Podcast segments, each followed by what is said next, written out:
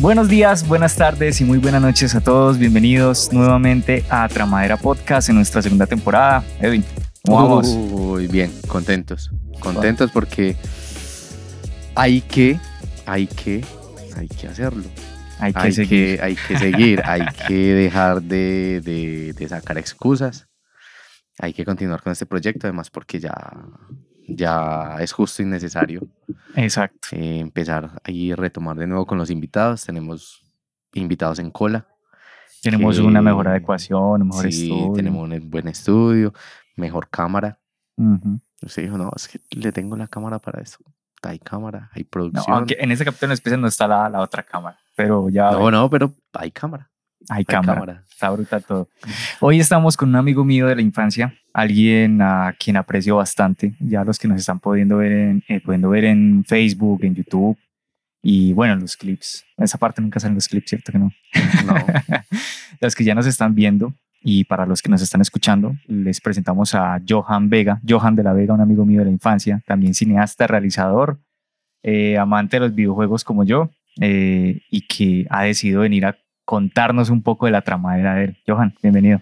Muchas gracias, muchas gracias Dieguito, pues por la invitación, muchas gracias a ti también por la invitación, pues yo estoy en este momento nervioso, la verdad, pues porque nunca había estado en un podcast tan profesional, pero bueno, muy agradecido también por la invitación y Venga, ese, e- ese apellido Vega tiene peso. Sí, O pues sea, yo, yo, yo el primer apellido Vega que escuché fue el del zorro.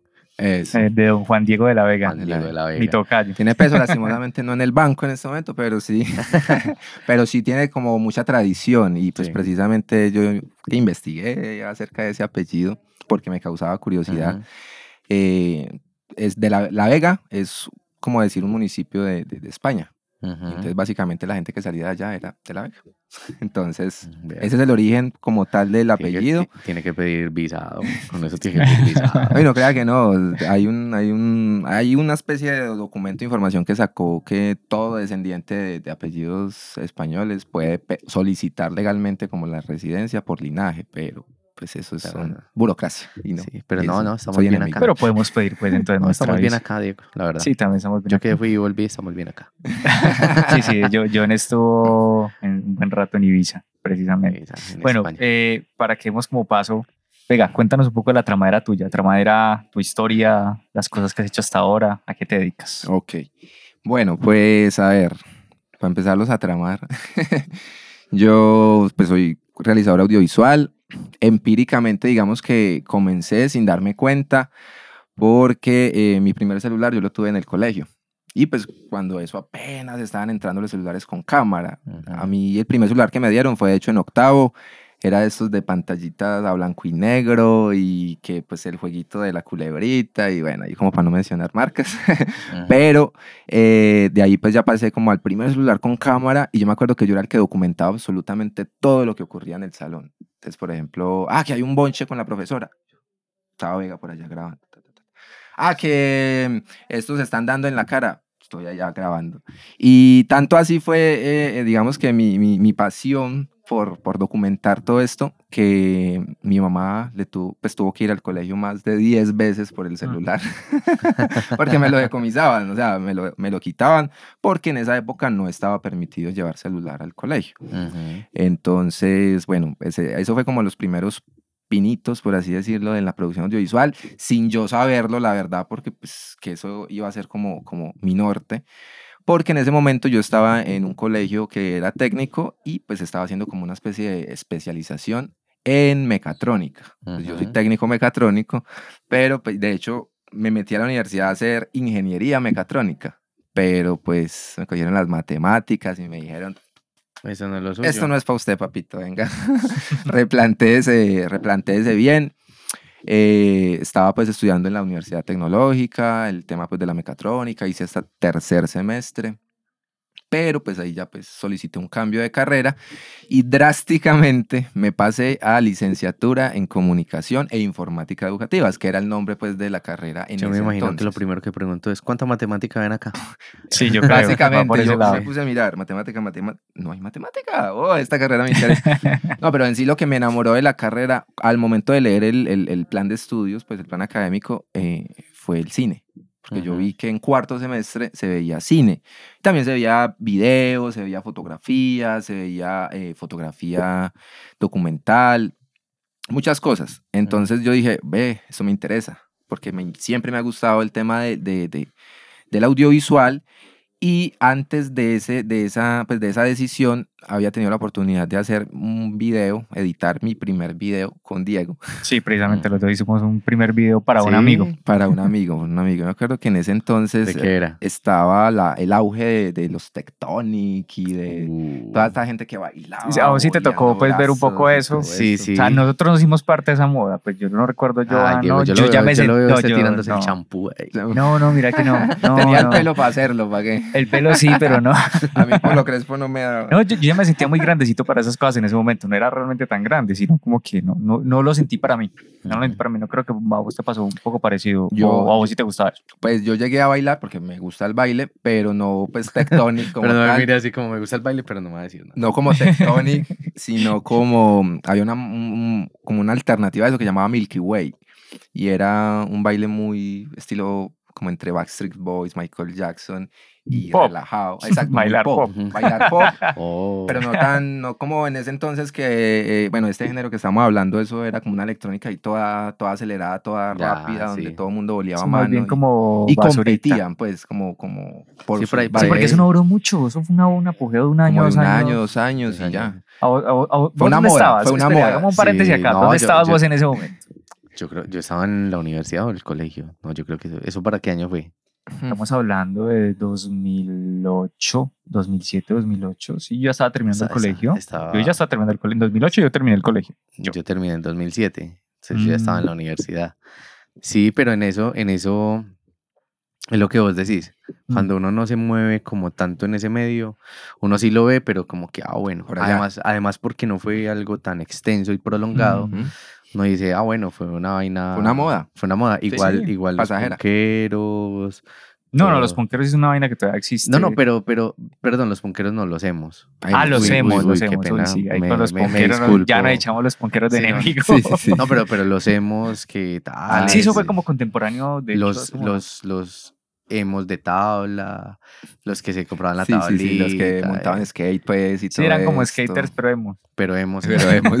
bueno, entonces, pues, retomando la historia, el, el tema es que mm, el amigo de nosotros en común tenía muchas ganas de protagonizar un video de, de baile. Entonces, pues, él se puso la 10 Dieguito acá para dirigir, para dirigir ese Y hacer cámara de ese una vez, video. Ah, con la también, cámara de otro amigo que precisamente saludé el día de hoy con, con Harold, Ah, súper. que tiene una cámara de, de disquito, Sí. de disco. Era así, DVD, pero chiquitico. Una cámara Ya digital ya, era una cámara sí, digital. Ya sé cuál es. Y en ese entonces, pues, digamos que no era tan accesible, pues, todos estos medios, sobre todo las cámaras y eso. Entonces, para nosotros eso era como un primer paso de, venga, hagamos algo distinto, algo diferente, pero algo que de verdad nos motivó desde el momento que lo grabamos. Porque yo me acuerdo Sí, sí, sí. que éramos por toda esa circunvalar, por varios barrios de Pereira, por, mejor dicho, por todo lado. Estábamos nosotros dando lora en el centro. en pues, nosotros así dándonos pues ya de realizadores y todo eso, sin saber absolutamente nada del tema, pero creo que se logró un resultado muy bueno porque pues al hombre, digamos que eso le, le ayudó mucho en el, en el entorno y a nosotros pues como la experiencia, ¿cierto? Ujú. Sí, Vega fue el que lo editó, de hecho, yo que me acuerdo. Por ahí está el video, no voy a nombrarlo. para No, que no, no, lo no, lo nombremos. Pero es bastante, luego te lo muestro, Pero- es bastante pero sa- gracioso. sa- y salimos los que- dos ahí. Los pero dos salimos en que- ese video como un cameo ahí, un... sí, yo, sí, yo recuerdo, yo recuerdo muy bien esa época de, de los primeros celulares con cámara y todo el cuento, que uno, uno quería plasmar en el celular todo lo que, lo que pasaba. Me da mucha tristeza es que en esa época no habían los backups de esos videos, de los celulares. Ah, sí, eso, no- eso no será imposible O sea, sacar eso, es, de eso. eso es triste porque a hoy a uno le gustaría ver esas cosas. Por ejemplo, que ustedes que Es tienen... patrimonio de ese momento. Sí, eso es patrimonio registro de patrimonio. Porque ajá. muy bacano que ustedes vean algo que hicieron hace 10 años, 20 años, o digamos un Spielberg que hizo su primer cosa y dice, tengo por acá estas cintas, vamos Sí, él, a tiene su, él verlas". tiene su primer cortometraje en Super 8. Sí. Spiel- tiene, tiene En- Spielberg, sí. Entonces, eso, eso, O sea, ver como esa, esa, esa proyección ese, y ese camino que han, han forjado. Sí, sí. Mm. Y es como, wow. No, pero lo bueno es que el video está, el video existe. O sea, el video no es como decir, vamos es nuestro portafolio, un super video, los Pero no, niños no talentosos, pero lo hicimos. no les parece, pues yo, Diego lo sabe. O sea, yo tengo una creatividad volátil. ¿A usted no le parecería chévere? Digamos, uno siempre que entra donde un cliente es mostrándole lo mejor de uno. Ujú. pero no el progreso de uno. Y en, un, y en, un, y en una vaina como que, como que es que nosotros eh, Claro. hemos hecho, hemos pasado de esto a esto. No es que seamos productores audiovisuales de la noche a la mañana. Ujú. Bueno, es, Eso- es que es una linda forma de decirlo, sino que yo creo que eso depende del momento. Y el Sí. cliente Y también. el cliente, porque hay O- clientes que no les interesa. Ah, ah, me alegra, los felicito, hicieron un video cuando estaban niños. ¡Eh! O, Ah, está el otro que era como, wow. no, yo le digo es porque Cómo hay- han evolucionado o cómo, yo, yo le digo es han porque, avanzado. y, y- y sé que ustedes dos lo han vivido en su ámbito profesional, y es que se encuentran gente con los equipos de última, Hmm. que son personas que tuvieron el, el recurso, lo compraron y están haciendo, no es por desmeritar, pero están haciendo videos de cumpleaños. Y uno dice como que, marica, usted con ese Steadicam, con ese dron, con, con esa cámara, Pero todos son enfoques. No, no, pues, sí. ¿Me entiendes? Sí, sí. Sí, sí, no, no es que esté Pero- mal. Es, de lo que vive. Está Sí, bien. no, igual, o No, sea, no, pero yo digo- yo digo- yo digo, circunstancias. Es que yo quiero llegar es a eso. Es, es como demostrar que ustedes no es de la noche a la mañana que, que aparecieron, sino que han tenido, o sea, ustedes, una historia ahí ustedes detrás. tienen una vocación. Me gusta mucho pues, que, que lo mencione Edu porque pues algo así, digamos, que me ha llegado a ocurrir a mí, me llegó a ocurrir en una competencia específicamente, Ujú. cuando yo estuve, pues no, no hemos llegado a esa parte de la historia, pero cuando yo estuve estudiando en el SENA, eh, si quieres se las cuento ahorita o... Sí, Ah, lleguemos a ese punto. Lleguemos a ese Listo, punto bueno, para que retomemos ahí. Bueno, entonces vea, para digamos que resumir ahí, ya entré yo a la licenciatura en comunicación, Mm, eh, yo dije, bueno, esto acá como que tiene pinta de ser bueno. Y, y sí, o sea, definitivamente desde el primer semestre yo me sentí en mi salsa porque, si te soy sincero, yo nunca he estudiado para un parcial de la universidad. mm. Sí, o sea, todo lo, lo, lo he como asumido, la- no solo la información, sino más bien como lo que me quieren decir con lo que me están enseñando, ¿cierto? Y pues el, el aprender por otros lados, como ser curioso, eso me ha caracterizado mucho. Entonces, si algo me interesa de verdad, yo lo investigo y, y profundizo y yo soy uno que pues ya desde que estoy en la universidad eh, monté el colectivo pues de producción audiovisual precisamente porque yo había interrumpido mis estudios por un paro. O sea, yo entré a la universidad, digamos, y paro. UTP. Sí, tal cual. UTPistas, sí, los dos somos UTPistas. yo entré a la universidad y póngale usted que el siguiente semestre fue paro. Ujú. Entonces yo mi segundo semestre en paro indefinido, yo qué me voy a poner a hacer? Conseguí trabajo. ¿sí? Ujú. Conseguí trabajo como empacador en una empresa que ya no existe acá en Colombia, que es Carrefour. Eh, pues allí fui ascendiendo, luego me pasaron a inventario, luego a líder de inventario, luego- Mientras estaba el paro. mientras que estaba el paro, pero el paro, digamos que duró unos cuatro meses y, y ya, Ujú. pues retomaron. Pero entonces yo, yo, yo había entrado recomendado por una prima allá a esa empresa, y entonces yo como que, ah, ¿cómo voy a hacer quedar mal a mi prima y me voy a ir así solo pues por... por-?" Entonces yo dije como que no, vamos a hacernos un capital primero Ujú. eh, y avancemos. Y sí, efectivamente, eh, pues llegué como a un cargo donde ya tenía mi propia oficina, manejaba de cierta forma mis horarios, entonces decidí que ya era el momento de volver a la universidad. Ujú. Entonces negocié como con la jefe de tienda para yo entrar 45 minutos antes de mi horario normal. Entonces yo entraba prácticamente a las 6 de la mañana mm, hasta la 1, 2 de la tarde. ¿sí? Y a las 2 de la tarde en punto tenía clases hasta las 6 de la tarde. Entonces era como que yo salgo acá y llego media hora a, a- a- clase tarde, siempre. Entonces era como que un poco difícil y a la final me tocó cancelar ese semestre porque no me daban las notas, No. porque a la final si había un parcial o algo, yo siempre llegaba media hora eh, tarde, porque pues no podía. Ya me habían dado un permiso para Mm. entrar más temprano, no me podían dar otro para salir más temprano, ¿sí me entiendes? Entonces, pues yo tuve que tomar una decisión de, bueno, o el trabajo o, o la carrera, ¿cierto? O sea, ¿qué es lo que usted quiere? Quiere estudiar, quiere trabajar. Entonces yo, muy sensato, porque pues para esa edad yo tenía, ¿qué? 20 años, 21 años. Sí, mucho, no sé, la verdad. Ahora, ahora ¿cuánta qué edad tiene? Tengo 29, voy a cumplir Ah. 30 este año. Y eh, bueno, en ese entonces, pues yo creo que fui muy sensato en decir, no, yo lo que quiero es seguir estudiando, yo quiero Ujú. forjarme, yo quiero explorar ese, ese, ese mundo y pues renuncié. Eh, me dieron pues la liquidación y con lo de la liquidación de allá, de Carrefour, bueno, ya no se llamaba Carrefour, ya era Jumbo, cuando yo, o sea, yo pasé mucho tiempo allá porque pues esa, ese cambio y todo eso no fue de la noche a la mañana, sino que Sí. fue transitorio. Y cuando yo me fui ya de, de- de- de- del grupo Sencosud, que es pues precisamente los dueños de Jumbo, mm, con la liquidación compré mi primera cámara. Compré un Mac que pues era para poder editar y todo el tema, que de hecho eso es otra historia. Pero pues yo te quiero preguntar algo ahí. Eh, ahí tú ya habías creado el colectivo. no, yo Ah, ahí ok, apenas ok, ok. había, Listo, listo. Porque yo sí quiero decir algo sobre equipos. eso, pero listo, sigue, sigue. yo había comprado los equipos. Ujú. ¿sí?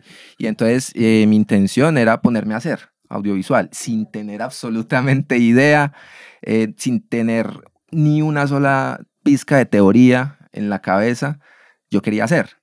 Y pues invité a una amiga que en ese momento era modelo, que de hecho es amiga en común, Maggie. Ujú, Shirley Sí, Franco. sí, sí. Eh, ella era modelo en ese entonces. Invité a un amigo de nosotros que, que casualmente era el protagonista del primer video que nosotros habíamos hecho. sí. Y entonces ellos dos, como eran físicamente agraciados, yo los, los uní ahí como en una historia y todo eso, y empecé a hacer cosas. Y, e invité a un amigo que él ya estaba más adelantado en la carrera. Sí, pues él y yo habíamos arrancado la carrera juntos, pero él sí había seguido. Y pues como yo Mientras usted estaba trabajando. Exactamente.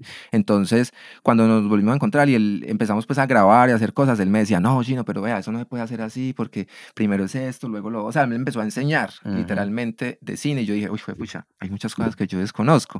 Entonces, Sí.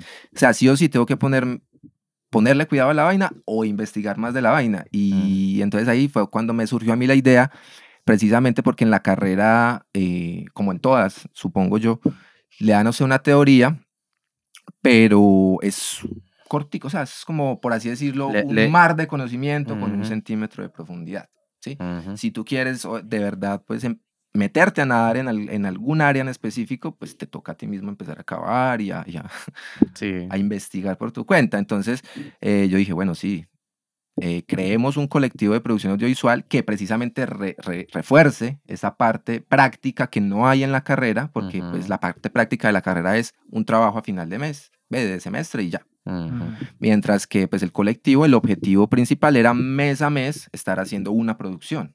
O sea, Sí. lo que quiere decir que este mes estábamos haciendo un film minuto, al siguiente mes estábamos haciendo un documental, al siguiente mes estábamos haciendo un cubrimiento de un evento y así. Entonces yo empecé, e hice una convocatoria precisamente en la licenciatura. Eh, pues Cuando, cuando, se hace, cuando se hace algo así, y pues lo hago, hago la pregunta porque sé que esto va a llegar a, a pelados que están en la universidad. "Ujú, Ojalá, y que, esperemos que sí. y- sí, hombre, claro que sí. Entonces, yo sé que más de uno debe tener esa semillita.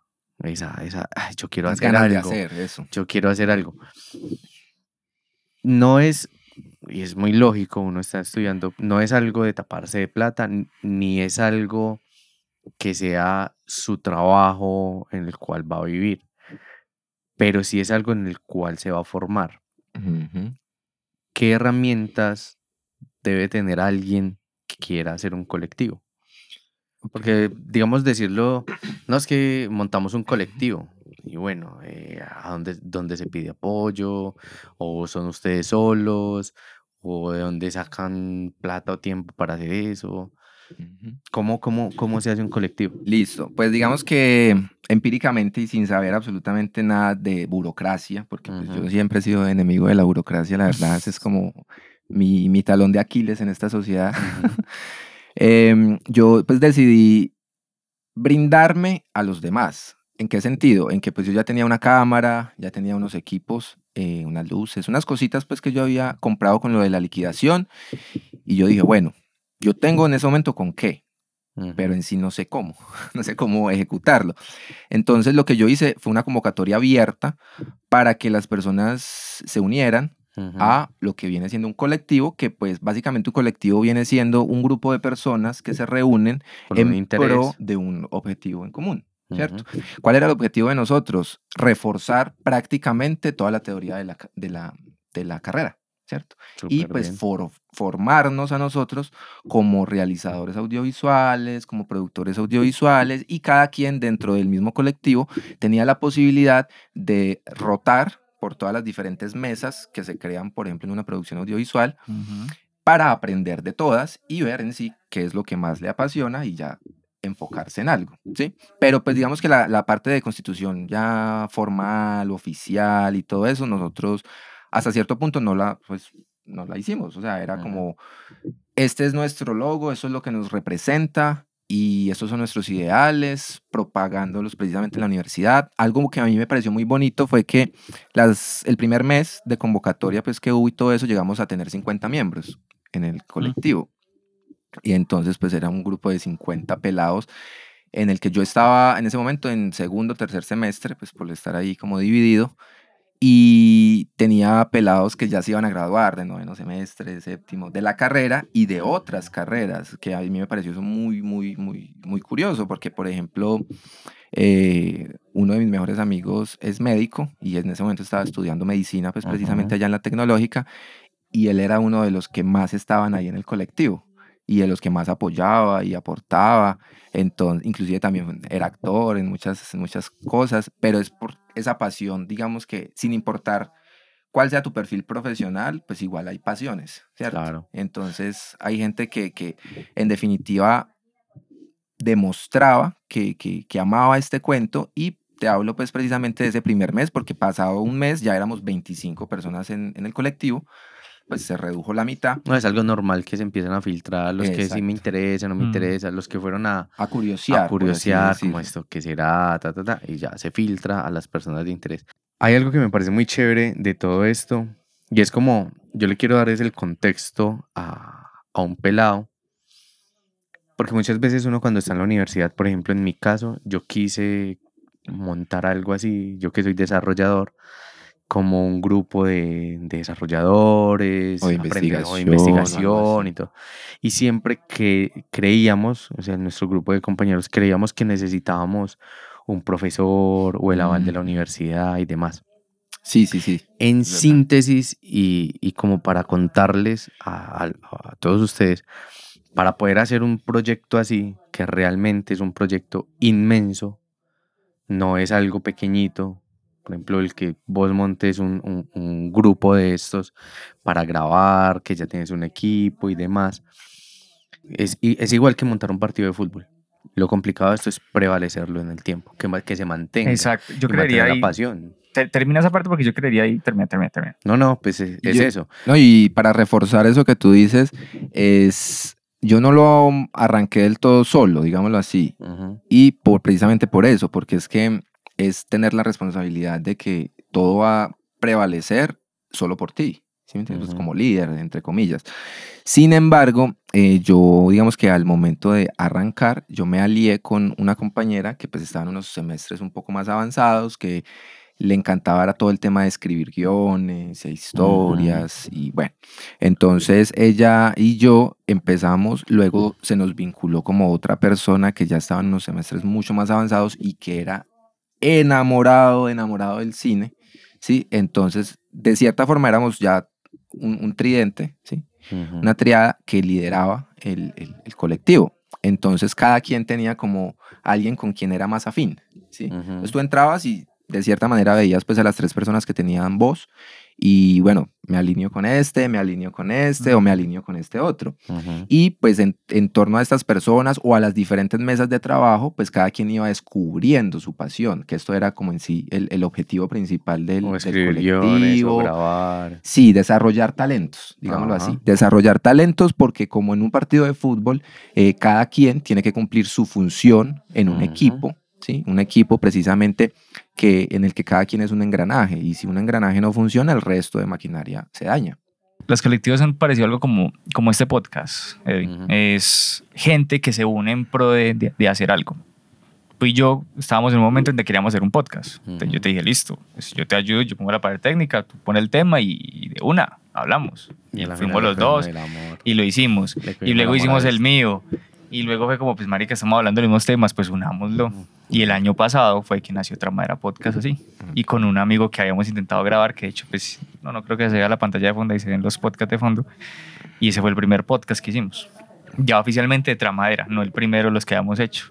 Y ya simplemente es gente que se nos va uniendo como, uy, yo quiero hacer parte, yo quiero charlar. Yo creo que los colectivos son eso. Ujú. Son gente que se une, claramente siempre va a haber cabezas, claramente siempre va a tener un esquema, entre comillas, piramidal. Eh, no me refiero pues a una pirámide de ventas, no, no, nada que ver, sino más Organizacional. Exacto, porque tiene que haber gente que tome decisiones, porque hay gente que tiene esa capacidad de liderazgo para tomar decisiones, pero también hay otros líderes que apoyan a los que tienen ideas, que yo creería que es una forma de liderazgo un poquito subvalorada. Sí. Creo que ya lo habíamos hablado en algún otro podcast, pero, sí.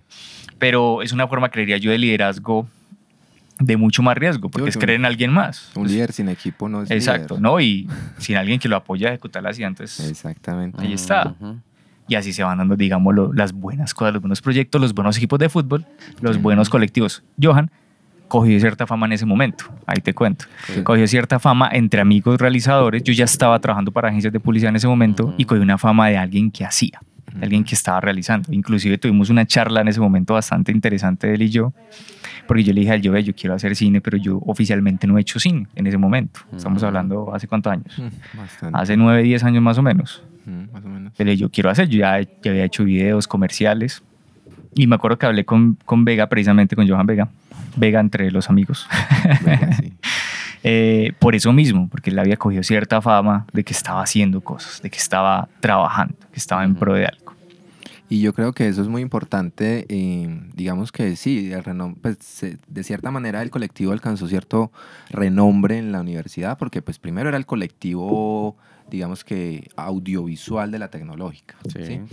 Y pues aquí llega otro dato curioso, que es que empezaron a llegar personas de otras universidades a unirse al colectivo de, de- que se llamaba. Rompecabezas en ese entonces, de la tecnológica. O sea que teníamos personas de la Andina, que pues si sabemos allá en la Andina la, la producción audiovisual netamente, Sí, una sin carrera. tanto relleno pues digamos que de las otras áreas, porque en sí lo que se ve allí es una licenciatura.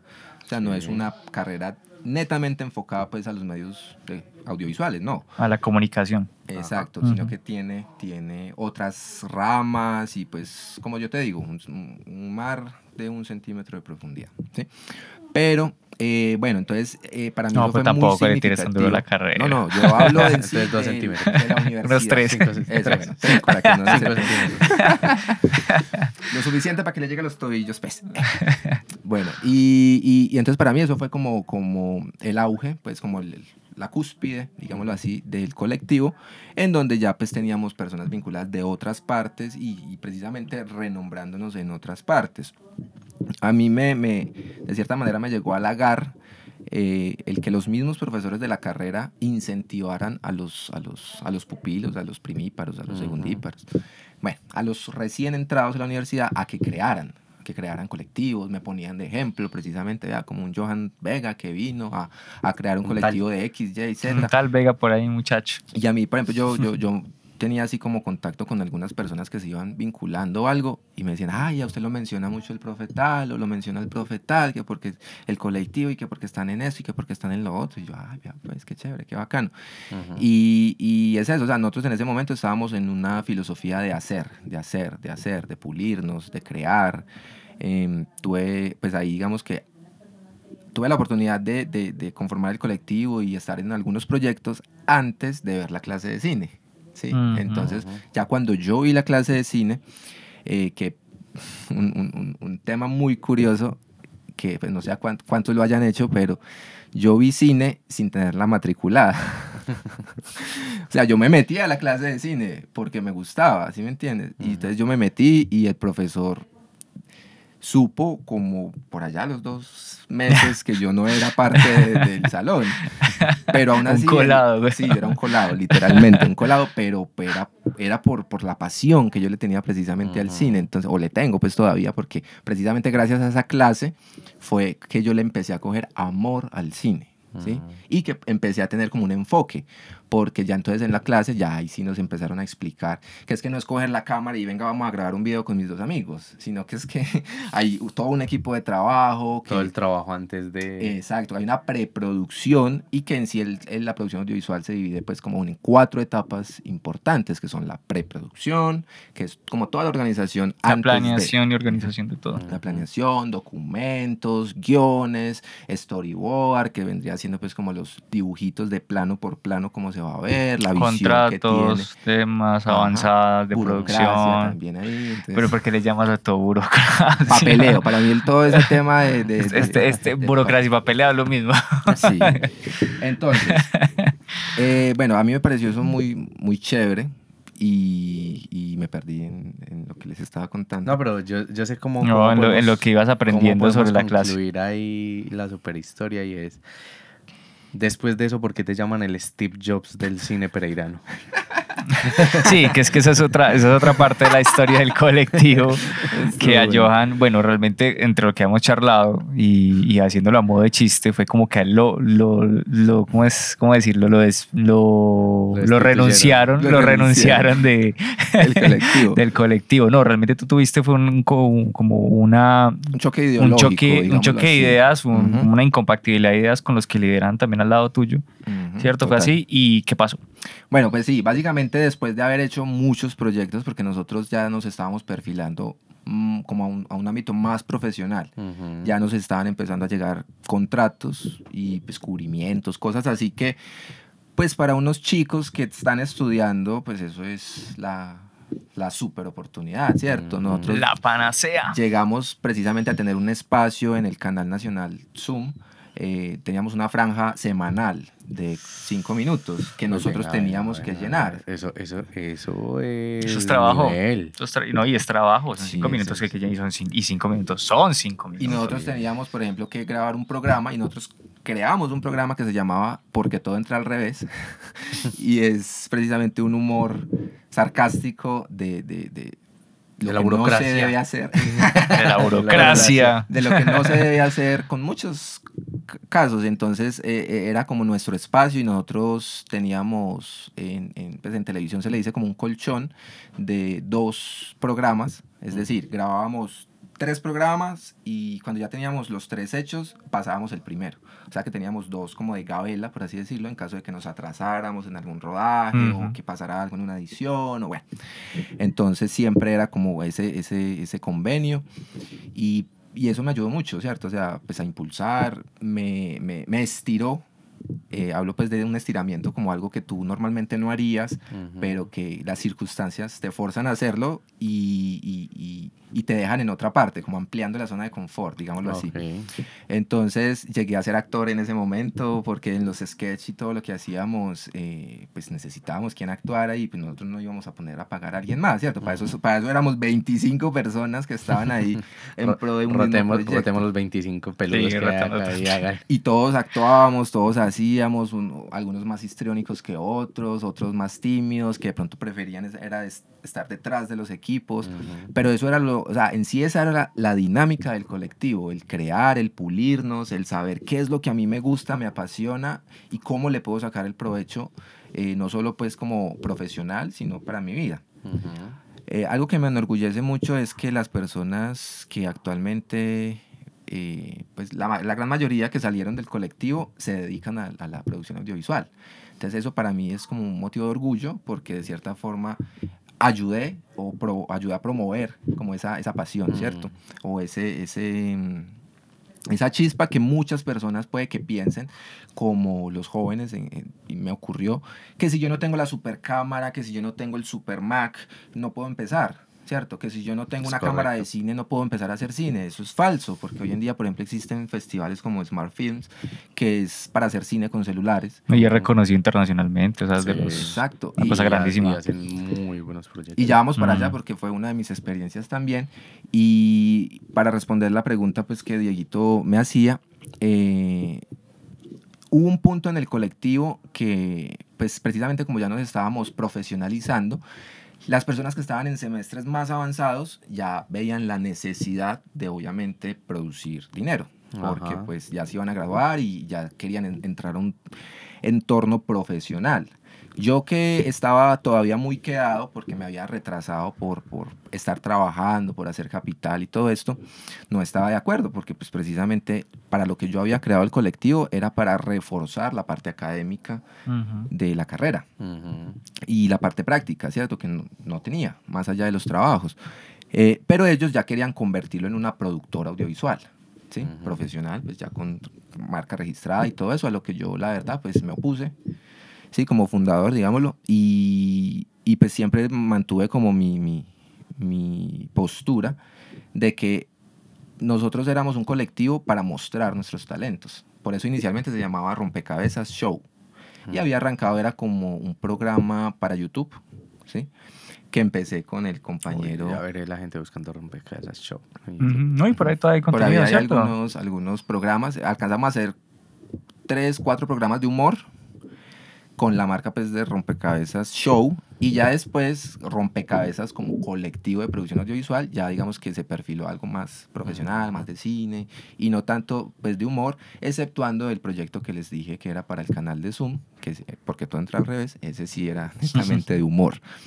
Eh, bueno, ya digamos que repartimos caminos, yo empecé mm, todo un proceso, digamos que ya, ya de, de profesionalización también. Yo dije, no, bueno, yo quiero hacer otras cosas. Te quiero hacer una pregunta ahí antes de finalizar ya el tema de, de- de- del colectivo.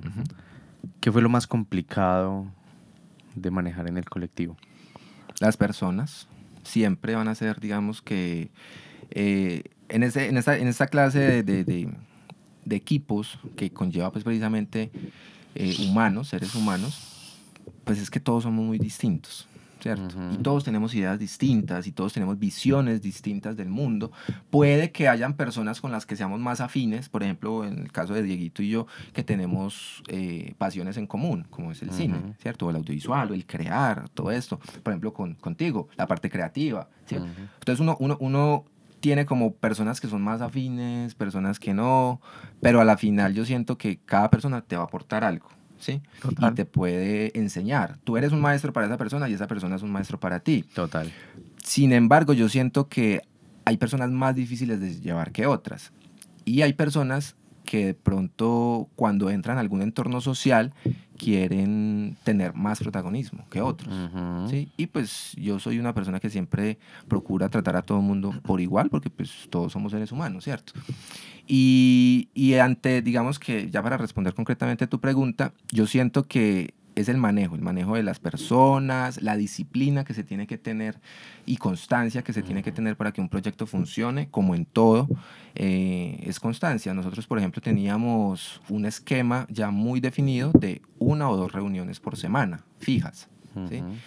teníamos unos horarios en los que todos podíamos, ¿sí? los 25 podíamos, y si alguien se ausentaba era una vez cada mes, por ejemplo, ¿sí me entiendes? O sea, no era, no era algo que nosotros hiciéramos porque estuviéramos obligados a, sino que de verdad nos motivaba, nos apasionaba y nacía nos y todo. nacía. Hay un compromiso pues innato allí. Sí, y entonces yo siento que lo más difícil fue eso, porque en realidad, por ejemplo, el tema de equipos, empezaron a vincularse personas que empeza- unos empezaron a comprar sus cámaras, otros ya venían con su cámara o con su equipo para editar, o bueno, Ujú.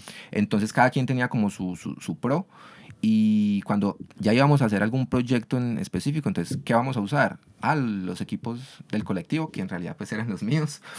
O, o los de alguien más. Ah, necesitamos otra cámara, entonces, ¿quién, quién puede llevar la otra cámara? O sea, era como se dice una comitiva, por así decirlo, en donde cada Ajá. quien lleva y aporta lo que tiene. Entonces, eso, me, pues, eso es, digamos que lo más bonito que me dejó el, el, el colectivo, el trabajo en equipo.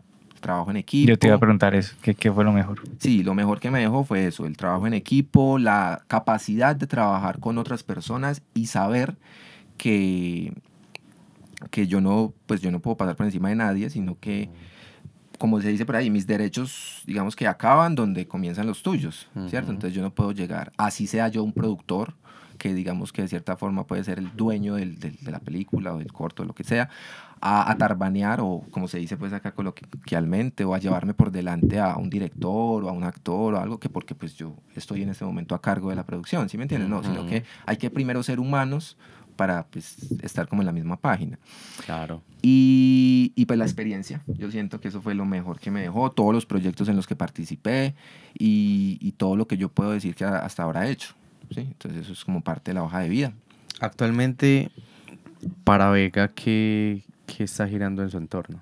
Pues vienen muchas cosas, la verdad, eh, pero pues yo quería como contar una... Conci concisamente, ¿qué fue lo que pasó entre ese después del colectivo uh -huh. a hoy? Y respondemos uh la de hoy. Listo, perfecto. Concisamente. Concisamente. Concisa. No, ya de ahí lo que pasó fue que yo me dediqué pues a volver a trabajar, volví pues como a, a conseguir un empleo estable, entre comillas, uh -huh. porque pues sabemos que no hay nada estable en la, en la vida. Y... Por la burocracia. Por la burocracia. Esa es la palabra del... El gag. Johan Vega y la burocracia. Bueno, eh, pues de ahí yo tuve la oportunidad de, de, de, de entrar al SENA. Uh -huh. a estudiar eh, tecnólogo en producción de medios audiovisuales digitales, que era pues una carrera que estaban ofertando en Dos Quebradas, uh -huh. pues no en el SENA de acá de Pereira, sino en el de Dos Quebradas, y yo ah, pues con los ojos cerrados yo dije, uff, yo me meto a eso porque primero es gratis. Segundo, pues voy a salir con un título de tecnólogo. Uh -huh. Y tercero, pues, pues fue madre, quién sabe qué más cosas me pueda deparar el destino con esto. Entonces yo entré, la verdad, y me fue súper bien, súper bien, porque yo desde que entré ya, ya venía con un, con un conocimiento previo, o sea, uh -huh. yo no entraba del todo de cero como la mayoría de mis compañeros. Entonces yo ya de cierta forma era un referente en el salón para cuando o sea, había que hacer algo. Mm. Gracias a, a, digamos que esa experiencia previa que tuve con el colectivo, me eligieron a mí ese primer semestre para ir a re representar a Risaralda en la competencia nacional llamada Senasoft, que es, mandan a, a, de cada institución, mandan una pareja para que participe en una modalidad en específico. Entonces, uh -huh. pues obviamente la delegación de Risaralda éramos como 40 y pues íbamos a participar en, en, diferentes categorías, que de desarrollo de software, que mecatrónica, que producción de medios audiovisuales, que multimedia, que ¿cierto? Uh -huh. Y la competencia entonces duraba tres días seguidos, era, fue en Bucaramanga, me acuerdo, que esa fue una experiencia para mí muy bonita porque fue la primera vez que yo monté en avión y fue gracias al SENA, ¿sí me entiendes? Entonces, por ejemplo, yo tengo muchos, mucho, mm, muy gratos recuerdos del SENA y, y, yo siempre había escuchado, no, que el SENA, que eso es lo peor, que eso es para, para la gente que de pronto no, no tiene con qué pagarse una universidad o, o lo demeritan mucho. Pero yo estudiando... Tristemente. Tristemente, porque yo estudiando y ya estando en el SENA me di cuenta que el SENA tiene mejores equipos que una universidad, tiene eh, pues mejores instalaciones que muchas universidades y que invierten en, en, en conocimiento, en, en, infraestructura, en la gente, en, en los mismos estudiantes. Y entonces, por ejemplo, a mí me estaban pagando todo el viaje, los viáticos, la experiencia. O sea, me pagaron por completo la experiencia y, y me fue sumamente bien. Digamos que ya en la competencia como tal, no tan bien, porque pues es un trabajo en equipo y la persona con la que yo fui era fafarachosa. Entonces, de las personas que hablan, pero no, no, no, no, no okay. saben. Que no vaya a estar viendo esto. No, ojalá, ojalá. Ah, si lo ve, le da like.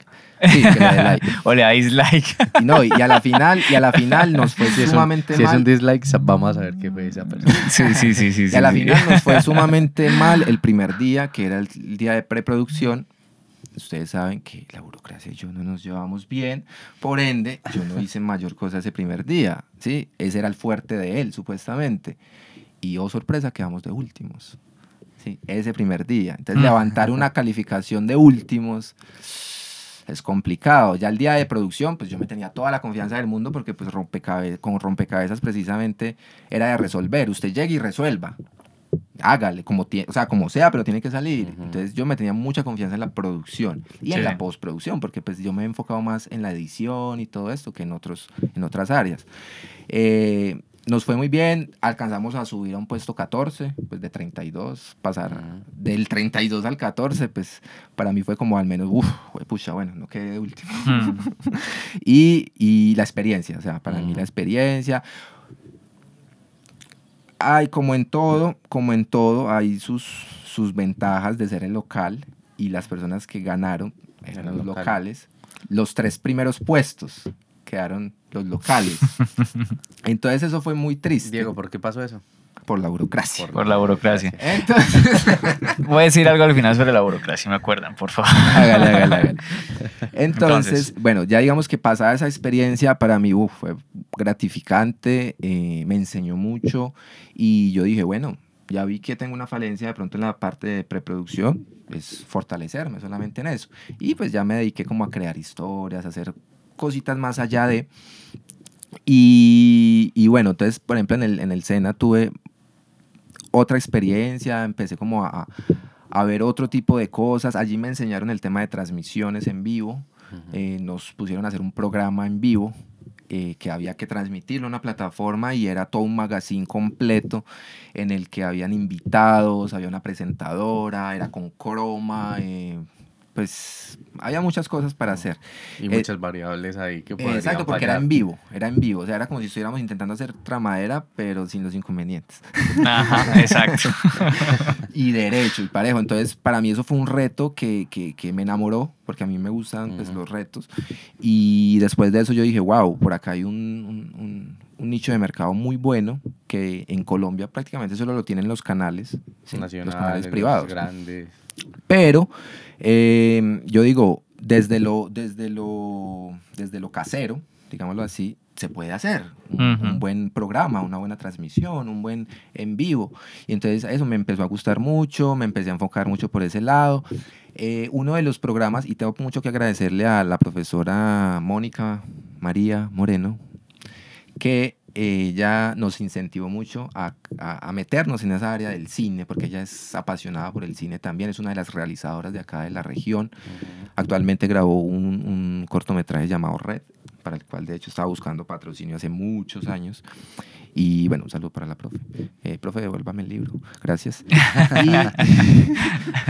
el libro que le presté. Que de hecho es que tenemos pendiente una historia en base a ese libro también. Que acá con Dieguito tenemos un proyecto de esos pendientes. Uno de esos proyectos. Uno de esos proyectos. Entonces, bueno, ya pues como para concretar el, el tema, eh, nos, nos incentivó a participar, por ejemplo, en este festival internacional llamado Smart Films, que pues pues digamos que la peculiaridad del festival es que todo lo que se presenta es grabado con un celular. Ujú. ¿Cómo, o sea, como por qué nace este, este festival? Nace es como por la idea de que las personas se quiten eh, el, el ancla de que si no es con una cámara profesional de, De cine, cine. no puedo hacer cine. Entonces eso yo creo que fue un festival que de hecho todavía lo está haciendo, está cambiando ese paradigma de, venga, si usted necesita la supercámara para hacer algo bueno. Para No. contar una historia. Exacto, para contar una historia de cierta forma. Y eh, bueno, otra vez el Sena, eh, digamos que el, el corto de nosotros, todos, todos en el salón hicimos nuestro, éramos cinco grupos y cada, cada grupo hizo su corto. Ujú. El de nosotros se llamó Lapsus. Lo pueden encontrar en YouTube como Lapsus por Johan Vega. Y el, el tema central pues, se desprendía de una historia que yo había creado antes, que no había podido ejecutar con rompecabezas, que fue el último Ujú. proyecto que yo puse en la mesa de rompecabezas. Lo íbamos a producir cuando se, se- se- nos dividimos, por así Ujú. decirlo, nos separamos, nos divorciamos. y, y, y, pues es quedó en veremos, ¿cierto? Entonces, Claro. en base a esa historia, creé la historia de Lapsus. Bueno, creamos la historia el director y yo. Y eh, esa historia, bueno, el, el cortometraje como tal, quedó, eh, ¿cómo se dice? Elegido Selección oficial. selección oficial del festival. Entonces, entre 1017 cortos que, que presentaron de 17 países distintos, nosotros fuimos uno de los 40 elegidos. Súper. Entonces, para mí fue como, como wow, fue pucha, es un reconocimiento a que tú estás haciendo las cosas bien, ¿sí me entiendes? Ujú. Y el Sena, otra vez, me pagó pues todo el viaje para Bogotá, para la premier, para estar allá en el, en el, en el evento y todo el tema, los viáticos de los dos días y, y guau, yo me sentí como una estrella de Hollywood porque pues, cierto, siendo patrocinado precisamente por algo que yo hacía y que era con mucho amor que lo hacía. Entonces eso me gustó muchísimo y me aportó muchísimo. Eh, ya después de eso, de que yo pues, eh, yo pedí traslado para el Sena de Medellín y no pude finalizar en Medellín por Mm. diversos factores, tanto económicos como académicos, ya que eh, hubo un, un problema en el SENA en esa época porque hubo un paro en el SENA. Ujú. Algo, o sea, los- Otro paro. Los paros me Otro paro. perseguían precisamente Por la burocracia. por la burocracia. sí. Dice, ah, ya llegó esto que no le gusta la burocracia, entonces paro. Y de una vez. Claro, para que aprenda. Y, y bueno, y entonces ocurrió que no subieron las, las materias. Y que ahí fue donde yo me di cuenta que la formación en el SENA está focalizada por la región. Es decir, lo, lo que, porque, bueno, el SENA, eh, para los que no saben, el SENA es regido por el Ministerio de Trabajo, no por el Ministerio de Educación. Entonces, Oh. entonces, Eso es nuevo. lo sabía. todo- todos los recursos que se dan para el SENA es precisamente para fomentar el empleo en la región. ¿A qué me refiero? Que si tú, por ejemplo, vas a estudiar lo que yo estudié de producción de medios audiovisuales acá en Pereira, lo vas a estudiar para ejercerlo en una industria que acá no existe. O sea, tú estudias acá para ser el todero de la empresa. ¿sí? Ahora Ya. sí, el que sabe diseñar, el que sabe editar, el que graba, el que promociona, el que maneja, etc. Pero, por ejemplo, cuando yo estuve en Medellín, Medellín tienen carrera para todo. Tienen hasta un tecnólogo para tú aprender a hacer el storyboard. Y entonces las materias que yo veía allá no eran las mismas que yo veía acá. No eran todas en una sola, sino que eran carreras totalmente aparte. Aparte, y- Especializadas. Y, en lo que vendría siendo mi carrera en específico, que yo pedí traslado para esa carrera en específico allá, Estaba dividida en tres. Eh, no, estaba, digamos que tenía lo mismo, pero tenía un enfoque muy de cine, o sea, muy de la industria de cine y de la televisión. Acá no, acá es más como para que tú seas un realizador Sí. y allá para que tú trabajes en una industria directamente. ¿Sí me entiendes? Es que el realizador se puede entender como casi, casi que el todero, El- sin significar literalmente eso, porque Eso. realizador también puede ser un sinónimo de director, pero realmente realizador aquí es todo.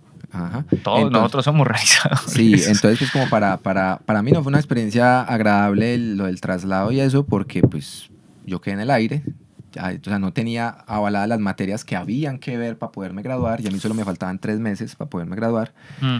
entonces eso fue un borolo completo y a la final eso quedó así. ya digamos...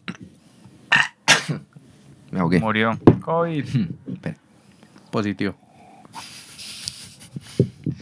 Bueno, listo, ya pasando la página pues de, de todo ese tema, yo estuve mm, desempleado, desempleado, perdido la verdad como en el mundo, en el rumbo. Cuando llegué de Medellín, yo no tuve como más escampadero que trabajar en un call center en un call- contact center que era de emergencias médicas y en el que yo tenía que hablar inglés. Algo que de pronto le agradezco yo mucho a ese trabajo fue que me pulió el inglés.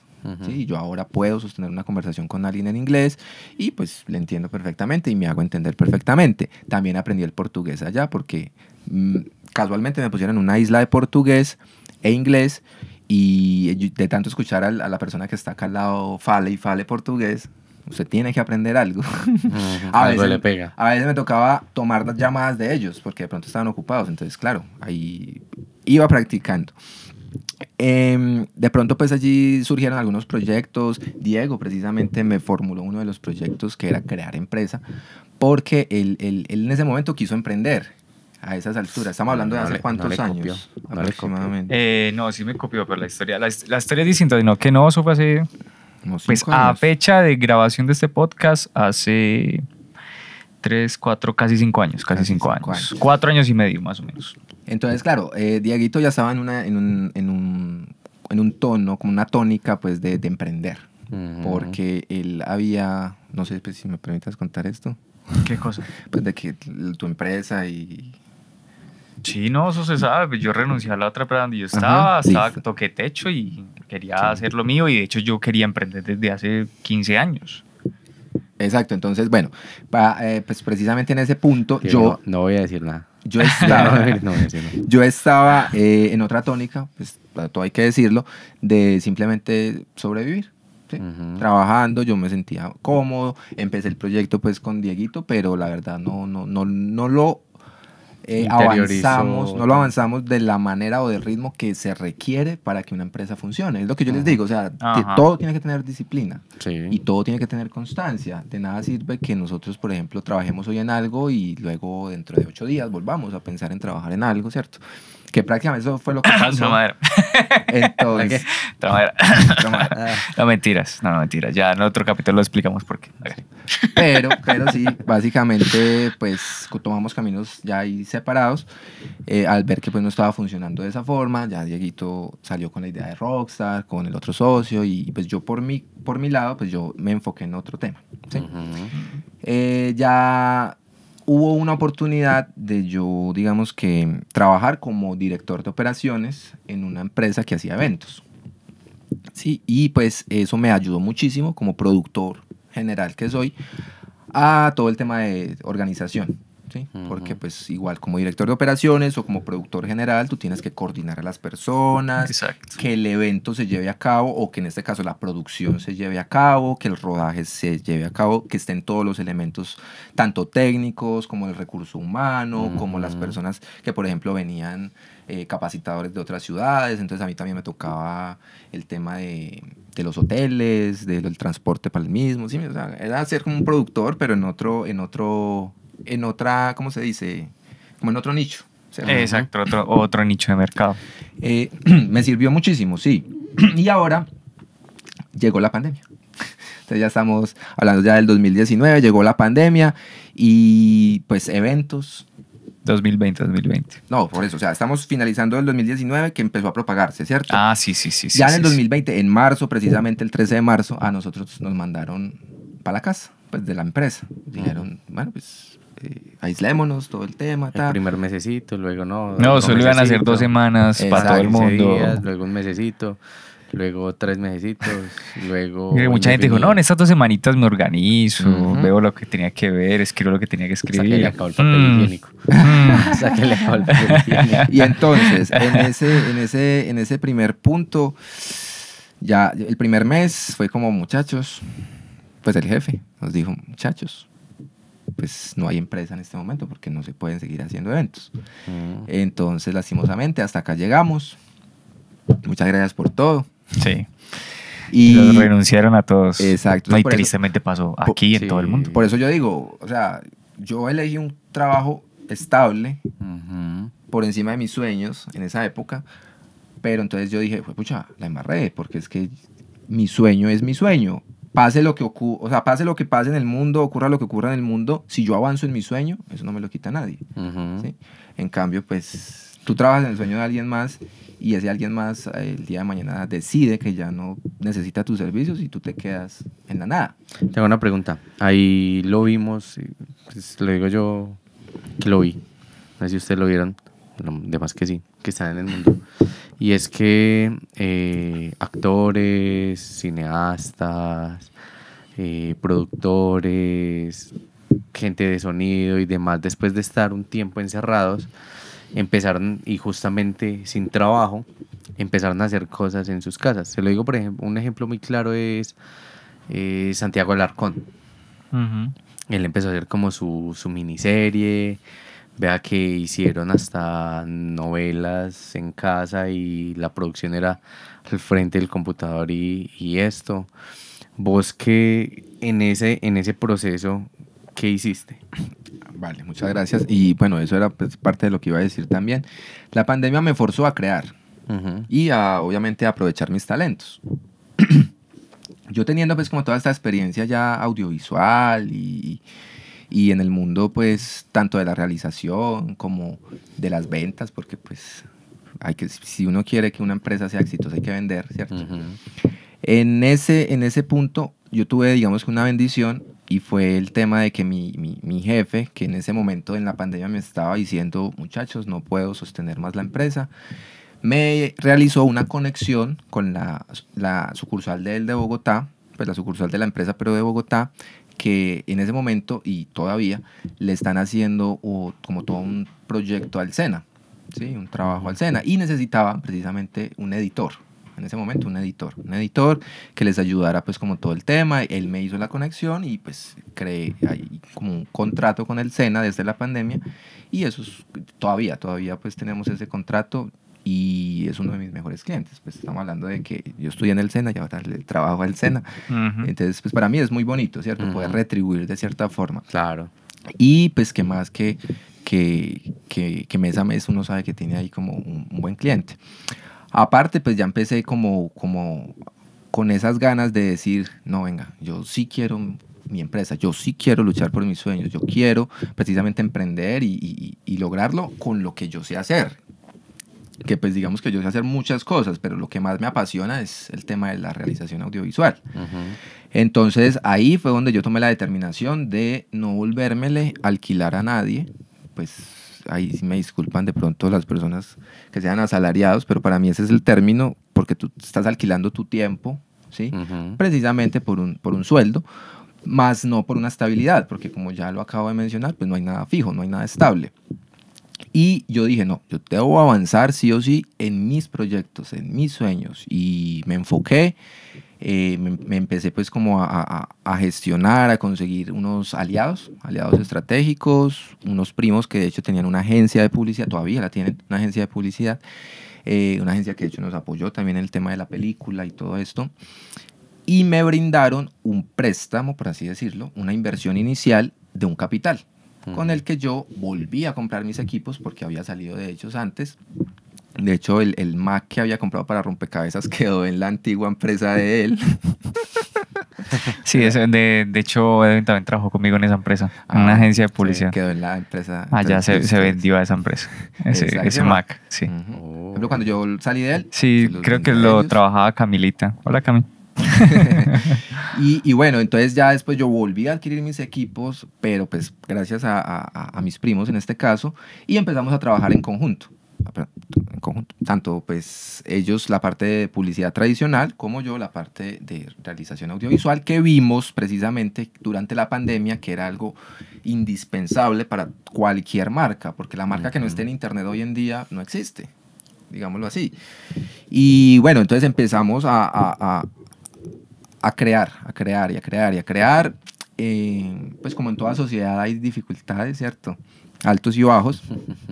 Y para mí, Y más con agencias. y más con agencias que ya no vienen a hacer más que ya vienen, agencias, que ya no. vienen con, una, con un estilo de trabajo, digámoslo así. Ya con una agencia que lleva más de 15 años en, en la ciudad y que tiene un estilo de trabajo muy definido. eh, digamos que yo, no, yo, yo digo, pucha, yo quiero otro enfoque, yo quiero algo más, algo distinto. Entonces se abrió la posibilidad de yo pagarles la inversión inicial para que los equipos fuesen míos netamente. ¿sí? Y pues digamos que eso fue lo que se hizo. Y afortunadamente ahora en febrero ya viene el lanzamiento de mi marca propia, que es de la Vega Studios.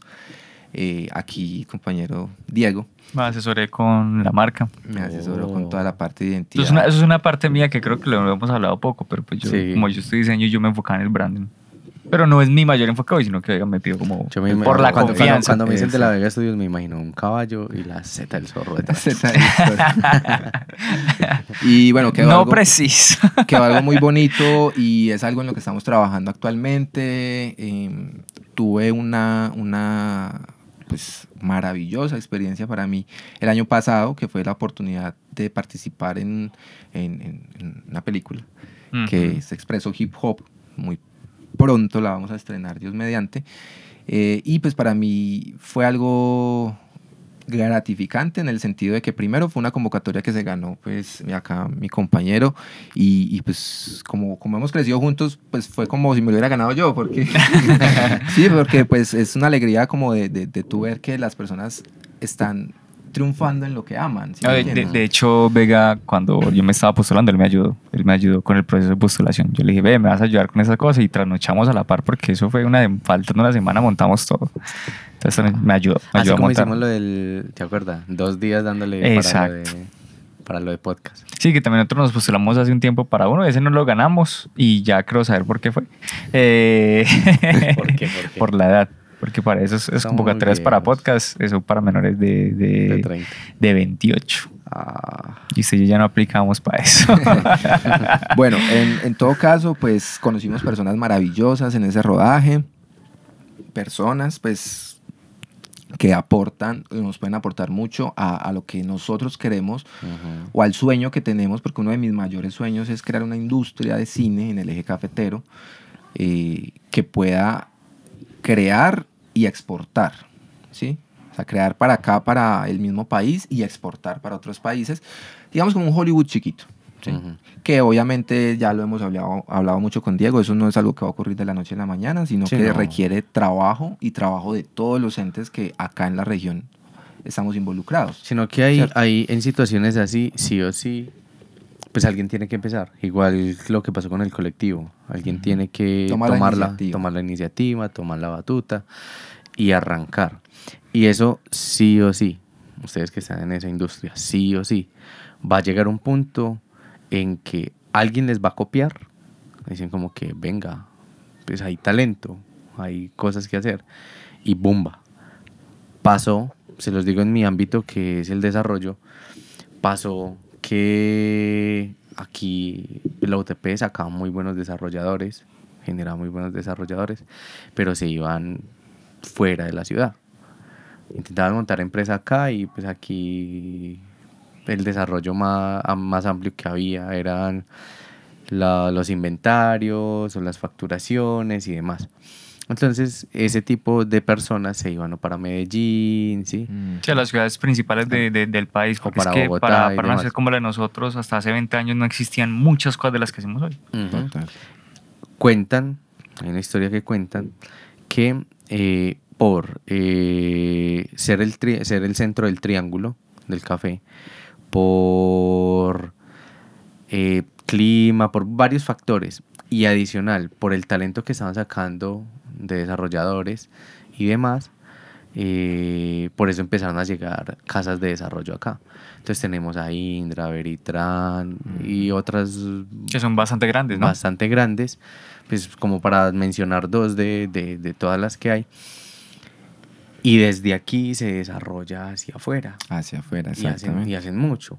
Entonces, eh, lo hablaba con un primo mío de Bogotá.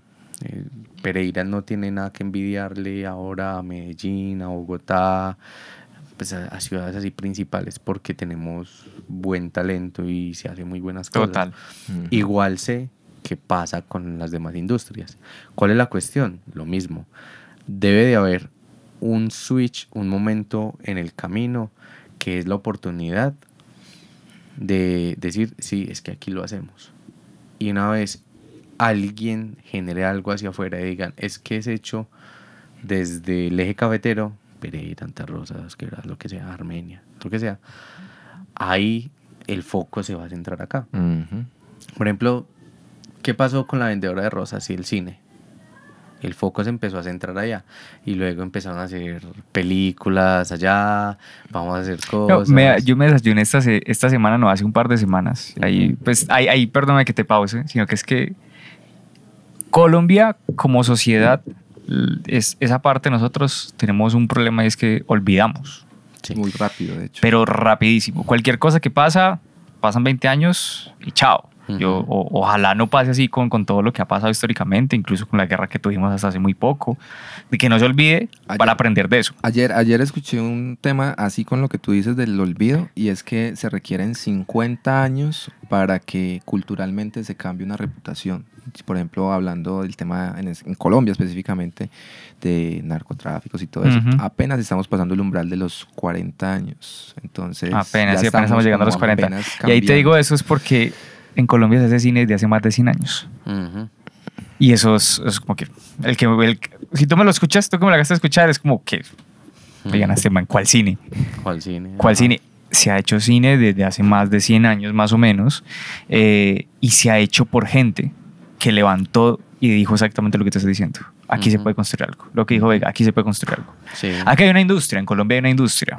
Una industria que, digámoslo así, ha tenido sus tropiezos. Hubo un primer cine desde más o menos desde el 14 hasta los 20, hubo un segundo cine desde los 40 hasta los 60.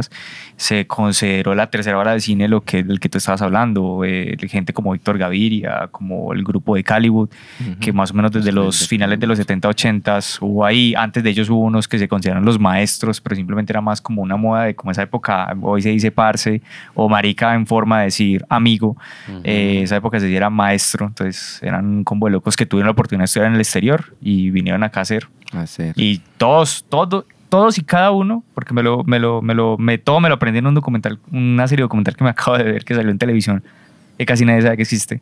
Eh, todo el mundo creía que aquí no se hacía nada. ¿Qué es lo que pasa? Ahí te voy a opinar eso. Y pasa es que, uno, nuestro problema de olvidar. Dos, en Pereira se hizo una película hace como 80, 90 años. Increíblemente se hizo una película en esa época. Hay retazos todavía que se han rescatado gracias a la Fundación de Patrimonio Fílmico Colombiana, que existe bajo la Dirección de Cinematografía de Colombia, que existe una ley de cine que se fue mejorando con los años y nació realmente, como se puede decir, en 2003. Y desde 2003 a hoy, que ya han pasado casi 20 años, hay una industria muy fuerte en Latinoamérica. Somos uno de los países que más tiene, digamos, las capacidades para producción y, que produce junto a México y Argentina. Inclusive podría, me atrevería a decir que mejor que Argentina, que ha sido uno de los, como de los grandes para hacer. Eh, y México, pues que México ha tenido unas épocas tremendas para el cine. Así para ellos mismos, entre ellos, ellos se tiran muy duro. Los cineastas de México se tiran muy duro a sí mismos porque a ellos les pasa algo parecido con nosotros como el cine de comedia. Ellos el cine de comedia romántica. Ellos, es el que más se vende allá y el que ellos más aborrecen. Eh, pero bueno, lo que pasa es que uno, no tenemos la memoria de lo que pasó con nosotros antes. Dos, no hemos valorizado ese que pasó antes. Tres, nos ha faltado unión. Y eh, hablando, comenzamos hablando de colectivos. ¿Qué pasa cuando la gente se une en pro de algo? Nace algo más grande. Exacto. Las cosas se dan y empiezan pues, a forjarse desde la nada, precisamente. Desde la nada. Pero y nos ha faltado un poco de eso.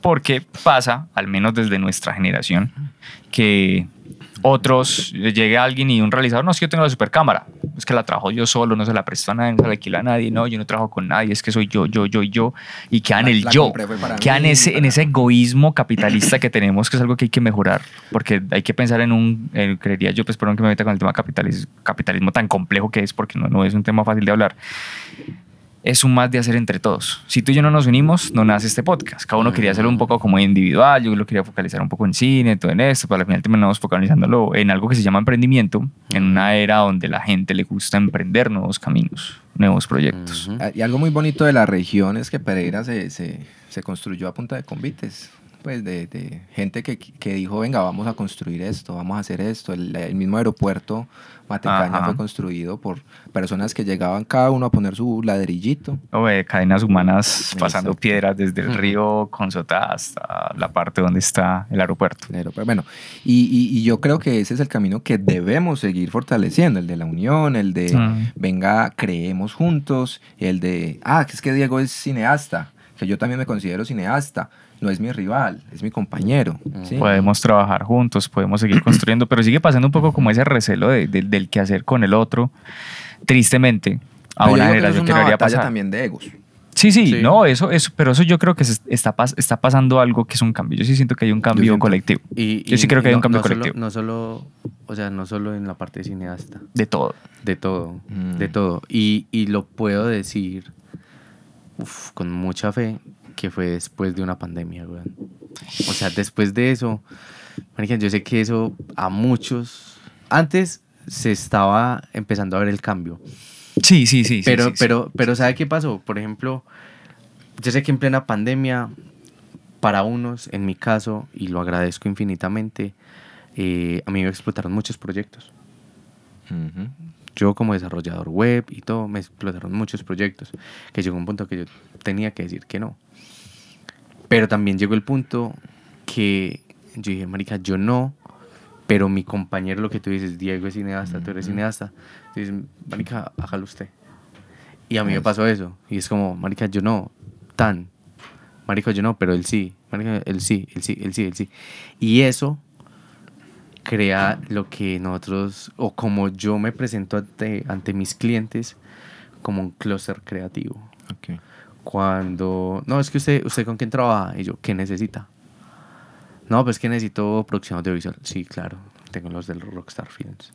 Ah, es que necesito redes sociales o pauta. Ah, listo, lo tengo a Julanito. Ah, que ta, ta, ta, ta, ta, ta, ta, ta. Cuando, cuando ven eso es como, sí, pues este loco a la larga, digamos, tiene una agencia, pero no es una agencia, sino que me está resolviendo. Y eso, y eso pasó post pandemia. O sea, marica, yo lo tengo acá, entonces venga, venga, comparto, tenga, lleve, venga, traiga. Y así se ha hecho mucho. No más en estos días que hablaba con Diego, yo, Diego, pues que sí, y con, y con Edgar, sí o sí, tenemos muchos perfiles y hasta perfiles iguales y no nos sentimos invadidos. Sí, sí, hay un grupo, de- tenemos un grupo de amigos que no, que, que son muy talentosos todos y ninguno como que, yo no siento que yo le esté pisando la manguera a otro, como Exacto. dirían por ahí, ni a mí me la están pisando tampoco y es como que venga, si yo, por ejemplo, me preguntaban esos días, la web de ustedes, yo hablé con, con Edwin, ah, listo, no tengo el presupuesto ahora, en estos días apenas lo tenga le hablo. Ahí está. Que necesitas a alguien para hacer streaming. En estos días me preguntaban, yo pues yo la verdad no hago eso. Tengo un amigo que sabe bastante de eso. Y también Ujú. tiene su propia marca. Un clúster creativo. Somos un colectivo de creativos. Básicamente. Creativos, creativos. Básicamente. Y, y es eso, o sea, personas que están en pro de algo, de lo mismo. Y eso es parte del sueño de nosotros, yo diría, o al menos del mío, de unir. Unir fuerzas con las personas de acá y, y de cierta manera quitar esa máscara de ego de cada persona y decirle, es que no la necesita. acá todos somos Todos somos buenos, todos somos Exacto. talentosos, todos tienen algo para mostrar. Exacto, y tú como, como, como persona, como individuo único, tienes una construcción única, entonces tienes unos talentos también únicos que puedes aportar o una visión única de la vida también que nos puedes brindar. Cosas que nosotros de pronto ni hayamos contemplado porque el contexto de formación de nosotros fue muy distinto. Entonces, por eso me gusta mucho trabajar con las personas, pero también lo considero de las cosas más difíciles de hacer, porque lidiar personas no es fácil. Como, se No, como les digo, culturalmente hay una, hay una cultura del, del yo, del ego. Es normalmente como usted se hace solo, usted esto solo. Y de pronto lo que tú decías, sí hay una, una percepción del mundo de- única de ca- en cada uno, pero todo se construye en sociedad. Claro, exacto. Si queremos, por ejemplo, hay un dicho que dice por ahí, si quieres ir rápido, ve solo. Si quieres llegar lejos, ven equipo. Ujú. ¿sí? Entonces, es verdad. Yo por eso yo inclusive yo invito mucho a la gente a no hablar del yo, sino hablemos del de nosotros. ¿Qué hacemos? ¿Qué hacemos nosotros? Nosotros somos unos locos que nos gusta el cine, hagamos cine. Ujú. Ya sé que hay un montón de gente que pensó lo mismo de antes nosotros y hicieron. Y fueron y son unos genios. Somos enanos sobre hombros de gigantes. Pero hay que hacer. Y hay Exacto. que seguir O sea, hay que haciendo. Y seguir. hagamos en combo. ¿sabe no dejar caer eso. Exacto. Exacto. ¿Sabe Seguir cuál, es la levantando eso. diferencia, sabe cuál es la diferencia de, de los de antes? Que desgraciadamente no tenían estas herramientas de comunicación. Ahora, yo creo que es que nosotros estamos viviendo una época renacentista, me Sí, atrevo a sí, decir. Total. Tenemos estos pensamientos. Hay un cambio colectivo en todo. La gente se está uniendo. Desde lo político, desde lo social, desde lo cultural, hablemos al menos desde, nues- desde nuestro país, pues como para plantear pues un, un- un punto focal, porque Ujú. también podemos hablar de Latinoamérica. Ujú. Latinoamérica Sí, unida y con la empanada como, como símbolo Como de nosotros, símbolo. de toda Latinoamérica, en toda Latinoamérica hay empanadas. Entonces yo creería que hay una especie de, de- de renacimiento del pensar gracias también a, medios como el. Internet y la web como, como tal. Y eso es algo muy importante, eso que acabas de mencionar, porque es que el conocimiento antes era para unos pocos. Sí. Sí, literalmente. Ujú. Estamos hablando de las personas que hacían cine antes, pero fue pucha, se tuvieron que ir para otro lado a estudiar para poder venir acá a hacer algo. O tuvieron que pagar carreras exorbitantes o, o abrirse en caminos por otros lados. Hoy en día, si tú tienes un portátil e internet, tienes acceso a demasiada información. Puedes hacer muchísimas cosas sin necesidad de tener que estar pagando una matrícula o, ser constantes de pronto con una presencialidad o algo así, porque ahí lo que más va a incentivar tu conocimiento es tu propia pasión. ¿sí? Total.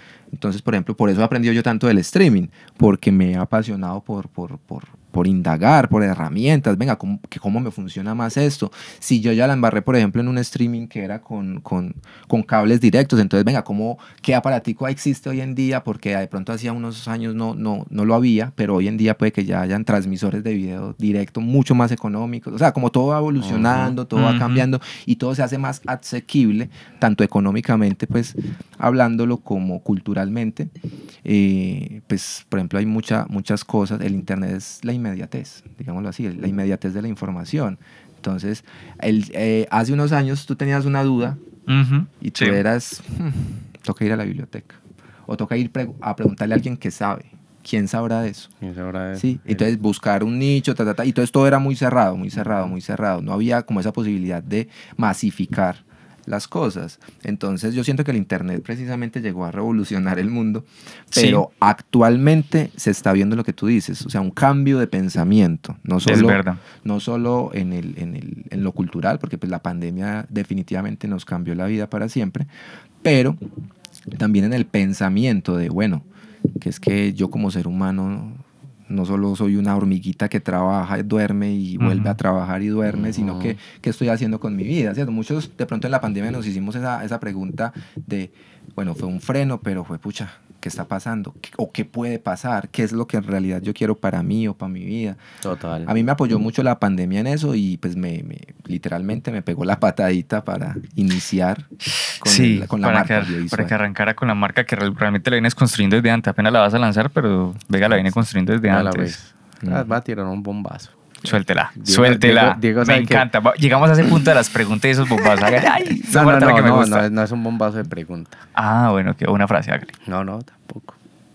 Diego, Diego sabe que yo con, con, con todo este tema del emprendimiento y con el apoyo y más porque hemos estado metidos en esto de lleno, yo siempre le he dicho Diego, uno pone una semilla y, y ya, o sea, marica, ya. Eso, eso sirve para mucho. Puede que a mí no, no, no me sirva económicamente, no. Y no, no busco tampoco nada de eso. Pero yo siembro semillas porque me nace. Mm. Por dos. Por dos. ¿Sabe qué va a pasar, cierto? Sí, sabe qué va a pasar. No, continúe, por favor. Para que vayamos dándole ya cierre a este podcast. Ya está extendido. No, está bien, nos podemos demorar todo lo que queramos. Todo lo que ya, queramos. Todo lo que queramos ya. Yo siempre propongo es como tratamos de ser concisos para de pronto eh, ir creando todo, porque todavía estamos construyendo nuestro público. Pues ya, ya luego poder extendernos en el futuro. Pero pues, hombre, dele. Dele, Dele, dele, dele. Dele, dele, porque esto va a estar bueno. La semilla que yo quiero poner hoy a Johan. Johan de la Vega. Johan No, de la Vega. Vega, como le decimos a todos. Vega, Vega Producciones. La, de la Vega De la Vega Studios. de la Vega Studios, ya saben, de la Vega Studios es, yo le hago la web, le regala la web. ¿cómo? Diego- Diego sabía, Diego sabía. De buena, de buena. Ya, que conste, que conste, ya quedó acá firmado. si, Eh, algo, si algo tiene Edwin, es esa vaina de, de- de- de plantar semillas y que es algo que de pronto los dos. O sea, sí, somos personas diferentes, ¿cierto? Yo Sí. creo que los dos somos personas diferentes. No pero solo desde lo tanto, físico. yo he mostrado, yo he mostrado la, la, el Ah, póster de Yo le web. Ah, sí, la- Ustedes son hermanos. El, el del sí, el de Tramadera, Sí, que que los dos somos parecidos. El de Tramadera, sí. sí. Eh, no, claramente venimos de una misma región, se nota que somos, somos de acá, somos gente de acá. Vega también se podría, podría decir, alguien, alguien de pronto de otro lado del continente va a decir, esta gente tan parecida, así como nosotros de pronto vemos a los asiáticos, a toda la gente de Asia en especial. Eso es. Entonces, eh, Edwin, bola. Edwin- Edwin ha tenido, ha tenido como, como esa vainita también de, de por qué no ayudamos al otro desde algo que podamos.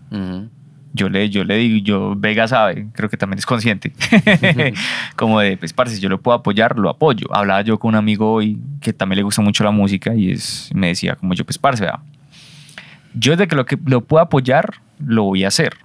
Desde que lo puedo apoyar, obviamente hasta cierto punto, porque pues si eso, eso me va a quitar todo el tiempo de mi vida, yo no puedo enfocar mi vida en pro usted porque ya tengo enfocada en pro de otras cosas que tengo con otras personas. Me refiero a mi, mi esposa, mi familia, mi sociedad. Ya estoy construyendo algo y tengo que seguirlo construyendo. Es parte de mi autorresponsabilidad No, que me impongo. Y de la constancia y la Exacto. disciplina. Pero si puedo aportarte en algo, genial. Ya si quiere ponerme a trabajar, le cobro. Claro. Pero en este caso es como que es hay detalles. Yo asesoré a Johan con, con- con la marca. Yo no soy el más experto. No soy el más experto en branding. Pero si yo puedo apoyar a alguien, lo apoyo. Tú hiciste eso con nosotros, Ujú. con, con Rockstar. Gracias. Eh, Que, que ahí estamos también. y estamos y seguimos trabajando juntos seguimos trabajando juntos porque yo le dije yo le dije ya en un punto le dije yo ven pero cóbrame pues porque esta vaina tiene que tiene que tiene que seguir avanzando y si te puedo pagar te pago Es que es lo que yo les digo, eso. O sea, crear alianzas. Crear Sí. alianzas estratégicas que eh, por ejemplo, es algo que yo planteo de pronto con mis clientes, no con los clientes de pronto grandes, porque pues ya están establecidos, pero sí con los clientes emprendedores que están surgiendo. Yo les digo, a mí no me interesa cobrarle a usted duro, a mí me interesa es que usted crezca, porque si usted crece, yo también voy a crecer. Total. Y juntos vamos a seguir trabajando. A mí, ¿para qué me interesa? Cobrarle muy fuerte en este momento, que usted me pague una millonada para que no me vuelva a contratar. ¿sí? Eh, sí, eso siempre aprender del cliente. Obvio, obvio, obvio. Pero entonces ah, yo llego es a eso, a las personas que estamos construyendo y de verdad te agradezco mucho pues, No, ese hombre. ofrecimiento de Fue parte pucha. de tu marca. ¿Cómo se llama tu, no- tu marca? Perdón. Yo le hago la web. Arroba yo le hago Yo la web. Bueno, ya saben Arroba ahí, vayan web. mucho Si ustedes a apenas han coincidido apenas dos veces, Mm. ¿cierto? La- dos de hecho, sí, la primera vez que conocí a, a, a Ledo fue una experiencia muy bonita, pero traumática para mí. Porque en la película. fue en parte de la película y bueno, tuve cierto accidente ese día. ya lo contamos luego. Pero luego lo- Porque de lo pronto, de veremos. pronto, ya- no sé, este podcast va a salir de pronto antes del estreno de la película, pero pues ya la película, cuando alguien escuche esto, que esto, esto es lo bonito de hacer estos formatos. Mm. Nosotros creemos que esto se escucha solo hoy. Ujú, Nosotros, y creo que ya lo hablamos, esto puede ser caso de estudio de generaciones. Total. Sí. Algún día va a haber alguien diciendo, ve cómo eran estos locos en, Hace en- en tanto tal siglo. tiempo, exacto. Hace 100 años, uy, esta gente, estos chinos de lo que hablan, qué Sí, bacano. mira. Para donde querían Así como nosotros hablamos de otra gente, de otra época. Ajá. Exactamente. Y bueno, y de igual forma, pues también para, eh, como contraprestación, ¿sabes? Que puedes contar con De La Vega Studios como Esa- parte no esa- solo de tu eh, portafolio, Es- sino... Esa es la vaina, por ejemplo, no se sienta comprometido porque no lo hago así. No, no, O sea, no- no- exacto, es no más como así. voluntario, exacto, Exacto. algo de, de corazón, algo que nace de corazón y que es pues precisamente para apoyarnos a crecer. Correcto. Eh, bueno, muchas gracias de verdad por eso. No me lo esperaba, Bueno, no va, me lo esperaba. Genial, sí, no, hay que, hay que chulado, queda firmado y yo sabía que venía a soltar ese, esa sabía vaina. Yo iba a sabía, yo le va, va a decir algo al respecto. Yo sí decía, yo ojalá sea eso y no espero no equivocarme, pero, pero y no. No, voy a hacer la pregunta mía. Voy a hacer la pregunta mía. Como para porque ya estamos cerrando. Eh, Vega, concisamente. Ok, sí, sí, porque yo soy... Vega es un buen orador. Buen orador, Sí. exacto. Eh, concisamente, ¿cuál es tu propósito? Pero bueno, propósito de... propósito de vida. Pues De porque vida, es que listo, ya. yo creo que todos lo hacemos alrededor de nuestra vida. O sea, tú no trabajas solo para trabajar. No hay un propósito de trabajo. Pues si fuera un propósito de trabajo, pues es dinero porque el dinero mm, me da posibilidad de comer Ujú. en, nuestro- en, este mundo que vivimos actualmente. Listo, perfecto. Pero propósito de vida, o sea, ¿qué va a hacer eso? Al menos hoy, a tus Ujú. casi 30 años, ¿qué va a hacer eso? O los 30, porque ya estás viviendo los 30. sí, ya prácticamente. Estás no, o sea, uno cuando cumple años, uno Ah, ya vivió eso. Otra vez eso. Ah, sí, no, sí. no, yo. Ya hablamos de eso en otro momento. Eh, no, no, eso es cierto. Uno ya está viviendo el, el año que Diego no está. filosofé con él otra vez. El propósito, ¿cuál es el propósito? ¿Qué va a hacer eso? Va a trascender esta, esta vida que tiene, que tiene fecha de caducidad. Bueno, pues yo, yo siento que mi propósito de vida como tal es ser persona. ¿Sí? O sea, es ser humano, ser un excelente humano. ¿sí? Ujú. Si yo te digo, ya lo eres. Sí, pero o sea, como propósito es seguir, seguir Ok. siendo y no dejarme llevar de pronto por la corriente que es muy fuerte, no dejarme poner las máscaras del ego, Ujú. de la avaricia, de la codicia. Es eso, o sea, seguir siendo yo, seguir siendo yo durante toda mi vida. Yo creo que mi mayor objetivo es seguir haciendo las cosas que hago. Las personas que de verdad me conocen desde pequeño saben que yo he sido emprendedor, que yo desde pequeño he tenido marcas, he tenido proyectos y, y- y- y siempre he estado como moviéndome adelante. Pero para mí lo más importante de todo ese camino es no torcerme, o sea, no torcer ese camino, eh, tanto desde lo moral como desde lo ético, seguir siendo yo. Creo que las personas en su mayoría me tienen un buen concepto, pero es precisamente por eso, porque yo respeto mucho el quién eres y, y no trato de cambiarte, sino más bien de, de- de compartir estas, estos temas que tenemos en común sin tener Total. que ahondar en temas que no compartimos, porque pues a la final no los compartimos, ¿cierto? Eh, hablando de pronto de política o temas así que por lo general dividen a las personas, a mí lo que más me gusta es unir. Unir y yo creo que por eso creé, eso. creé el colectivo de producción audiovisual y por eso soy como tan metido en esta onda del cine peregrino y quiero que creemos en sociedad, en Ya me- ya- conjunto. ya- viendo ahí, yo me estoy imaginando la web y una parte que diga, sé parte de ser de- parte de nuestro equipo. De, de de la Vega. Studios. Eso, y entonces Qué bonito. formulario que se... Y entonces para mí, para mí es, es el objetivo de vida ser un excelente ser humano un excelente productor eh, general, porque digamos que así me veo yo, con De La Vega Studios siendo uno de los estudios principales de cine de Colombia. Digamos que a, a mediano largo plazo ese vendría siendo la meta de De La Vega Studios. Eh, para los que no saben, pues soy padre de un hijo de 10 meses, entonces pues también como objetivo de vida es seguir siendo esa, ese ser humano que me caracteriza para poder enseñarle a él. Él algún día va a escuchar esto, Que- va a decir, este era mi papá cuando yo apenas nací. que, primer, que primero, para mí como filosofía de vida, primero tienes que ser. Primero tienes que ser persona, primero tienes que ser humano, primero tienes que ser profesional para ahí sí dedicarte al hacer. Y cuando ya tú empiezas a hacer algo sumamente eh, bien, sumamente, pues digamos que con dedicación, con disciplina, con amor sobre todo, las mismas personas reciben eso, reciben ese amor, esa dedicación, esa pasión que tú le metes a, las- a los proyectos y a las cosas y te buscan, ¿sí? Y te buscan. Y entonces para mí como, como filosofía de vida lo más importante primero es ser, ¿cierto? Ser persona, eh, ser profesional, ser un buen ser humano, para ahí sí enfocarte en tus pasiones, a través de tus talentos al hacer. ¿sí? Y enfocarte ya ahí sí a hacer, hacer, hacer, dando o haciendo, por así decirlo, todo lo que hagas con parte de tu esencia. ¿sí? Y una vez tú le metes tu esencia a, a algo y ese algo va, va, va surgiendo, siento yo que llega solo el tener. Porque muchas personas de pronto nos enfocamos en hacer y hacer y hacer para conseguir cosas, hablando de lo material de pronto. Y pensamos que ya una vez teniendo todo lo material, ahí sí vamos a ser felices o a ser Sí, eso, es- eso está o- o bastante pronto erróneo. vamos a estar ya, em, ¿cómo se dice? Como cuando tú logras el objetivo. El éxito, Sí, o sea, tú ya ser exitosos. lo logré y no. Tú primero, o sea, para mí el, el, el éxito, para mí, el éxito es tener tiempo y dinero. ¿Sí? Para mí. Si tú tienes tiempo y dinero, eh, puedes hacerlo todo. Ahora, ¿cómo llega ese dinero? ¿Sí? ¿Y cómo tienes tú esa disponibilidad de tiempo? Entonces, por eso mi filosofía es a través de los talentos y de todo lo que yo sé hacer. Por ejemplo, yo sé unir personas, por eso me queda excelente el rol de productor audiovisual, porque eh, yo puedo unir todo un equipo técnico para una película y, y saber que cada quien está dando su mejor, como en un equipo de fútbol, ¿cierto? Cada quien está dando su mejor desde su posición, pero en pro de algo muy bonito. Y cuando ya nosotros estamos enfocados haciendo las cosas por amor y no por dinero, es cuando las personas dicen, ay, él es tan bueno en eso, vamos a buscarlo para que nos haga. Pero como tú ya estás cotizado, ahí sí ya te llega el dinero. ¿Sí me entiendes? O sea, Total. yo siento que el dinero es la consecuencia de hacer las cosas bien. Totalmente de acuerdo. Entonces, primero es eso. Y como filosofía de vida, mi meta más grande es eso, seguir siendo Johan de la Vega.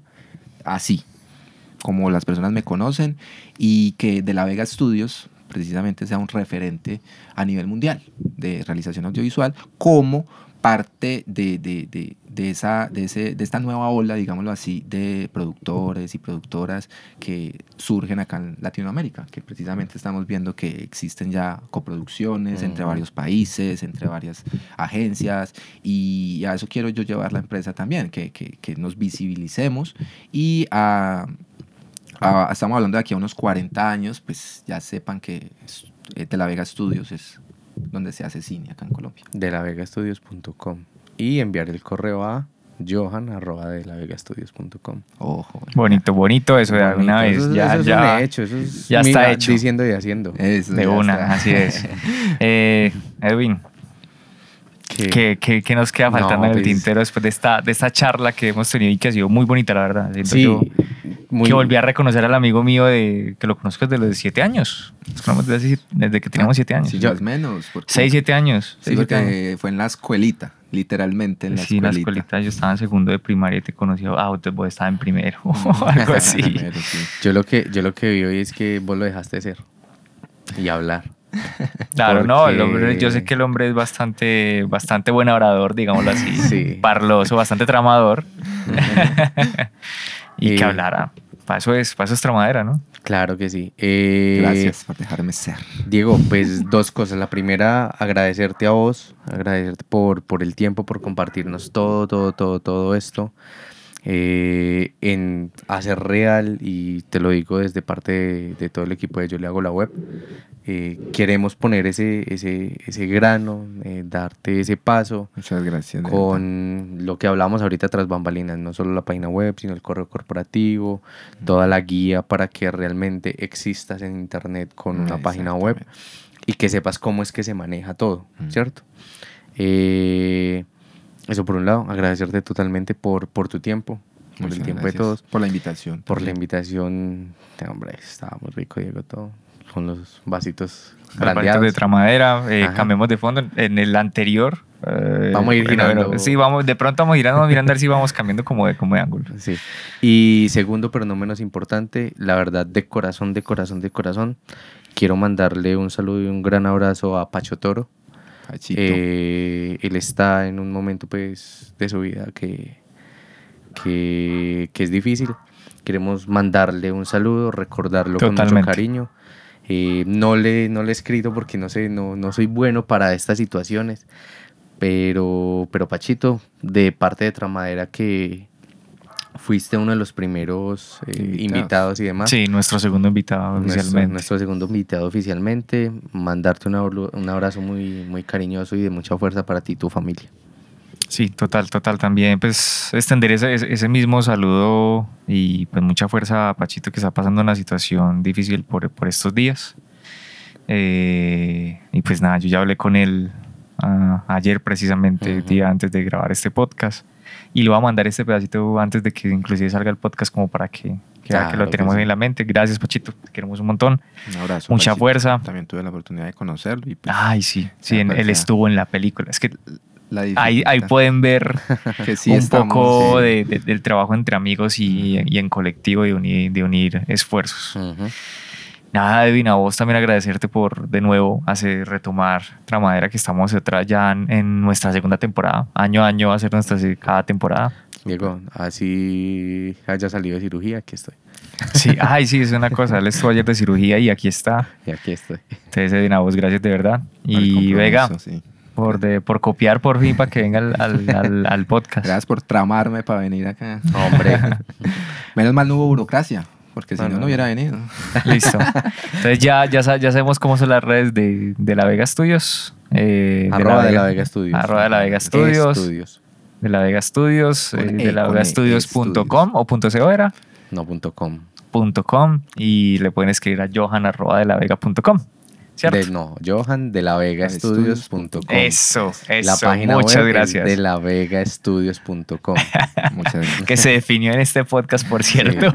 Sí. Hay que hacerlo real. de Es parte de la creación. Dep- acá en dep- ya, los- ya quedan ustedes en contacto y de que mientras se publica este podcast ya esté eso ahí. Y ponemos el link pues ahí en la descripción. pues Eh, Y a todos ustedes los que nos acompañan desde YouTube y una de mis plataformas favoritas, que creo que es una plataforma más de educación que de entretenimiento. A las personas en Facebook que hemos estado republicando nuestros Total. anteriores de la primera temporada, los podcasts de la primera temporada en video. Ahí resubimos esto vuelvo y lo digo, resubimos a, a Spotify eh, los podcasts para que sonaran de mejor calidad Mm. Eh, y que nos, nos sigan eh, también en Instagram y en qué más estamos. Posiblemente algún momento en. TikTok o alguna No, vaina así. No, no, gracias. Será usted.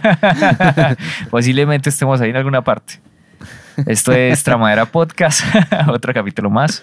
Eh, ¿Cómo es que cerramos? Se me Tara, olvida. tara, así empezamos. Siempre pero ya cerramos. esta es una nueva temporada. Sí, no, aquí vamos en las cosas diferentes. Nos vemos en la próxima. Ahí nos estamos escuchando. Chao, Nos chao. vemos, pues. Muchas gracias a todos por escuchar también lo que tenía para decir. Nos veremos. Y sigue, y sigue hablando. Él Y sigue hablando. Chao, pues. Vamos cortando.